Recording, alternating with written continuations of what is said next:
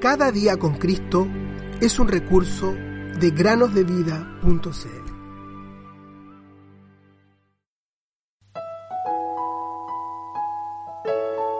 Dios es nuestro amparo y fortaleza, nuestro pronto auxilio en las tribulaciones. Salmos 46, 1.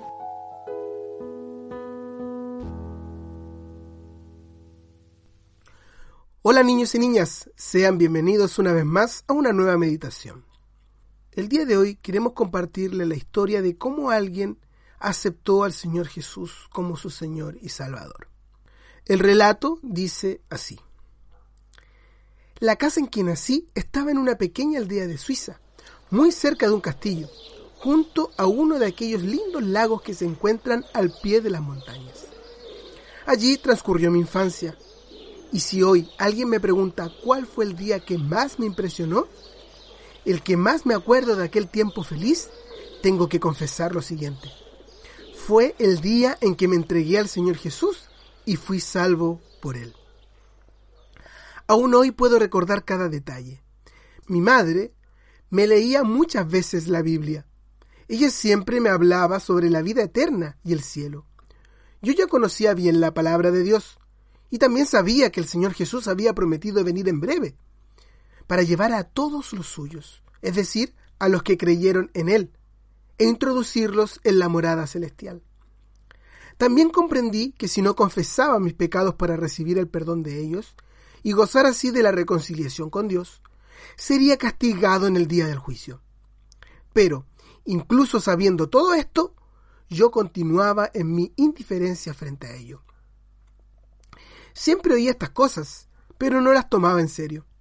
No reconocía que, por el hecho de conocer el camino de la salvación, ya desde pequeño, reposaba sobre mí una bendición especial. Pero mi madre oraba diariamente por mí, y Dios respondió sus oraciones de una manera muy interesante. Era un día de verano. Yo estaba sentado en el frente de nuestra casa, haciendo algún trabajo manual. Frente a mí se extendía el lago, calmo y sereno, y el gran silencio que reinaba me hacía sentir que todo estaba envuelto en una paz infinita. Me acuerdo de ese día como si fuera hoy. De repente, algo se movió en el cielo, pero como estaba mirando a contraluz del sol, no pude identificar lo que era aquello que se acercaba lentamente a la tierra. Además, la distancia era muy grande como para que pudiera distinguir realmente lo que era aquello. En ese momento, alguien gritó muy cerca de mí, diciendo, ¡Ahí viene! ¡Ahí viene! ¡Está descendiendo! Estas palabras me alcanzaron como un rayo. En ese tiempo, yo no sabía que cuando el Señor Jesús venga a buscar a los suyos, no descenderá hasta la tierra, sino que los creyentes serán transformados y arrebatados en las nubes, para recibir al Señor en el aire. Tampoco sabía que todo esto acontecerá en un momento, en un abrir y cerrar de ojos, como lo dice la Biblia. En primera a los tesalonicenses 4, 16 al 17 y primera a los Corintios 15, 52.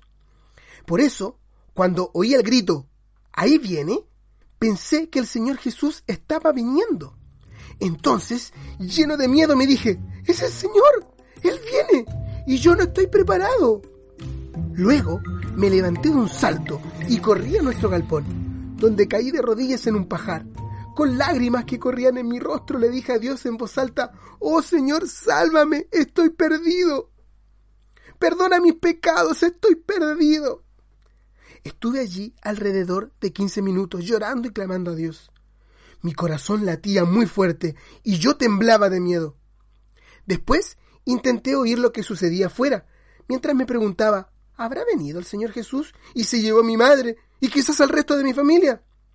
Quizás al final soy el único de mi casa que no aceptó a Cristo y se quedó aquí. Parecía que mi corazón iba a estallar dentro de mi pecho.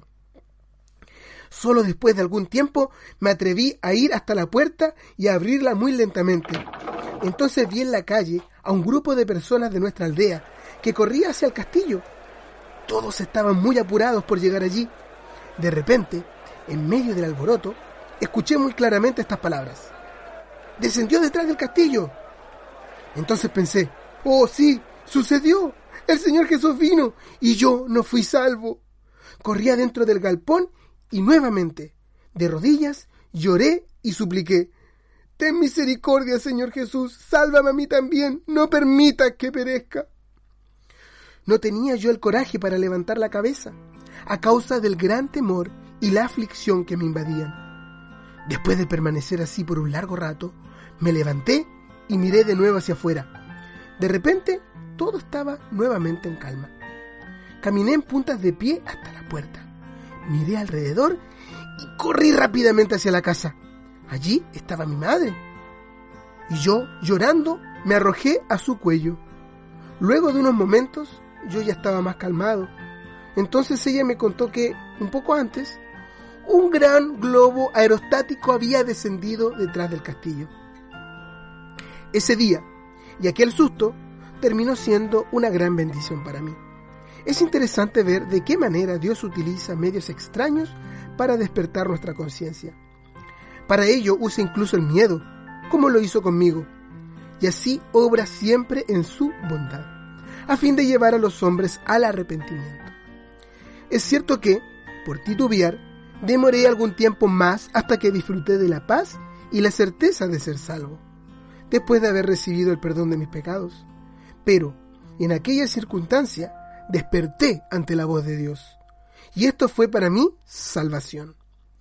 ¿Y tú, que escuchas esta anécdota, querido oyente, ya comprendiste que el Señor Jesús quiere salvar tu vida y hacer de ti un ser muy, pero muy feliz? Escucha lo que dice en la Biblia. A todos los que le recibieron, a Jesús, a los que creen en su nombre, les dio potestad, es decir, el derecho, el poder, de ser hechos hijos de Dios. Juan 1.12. Voy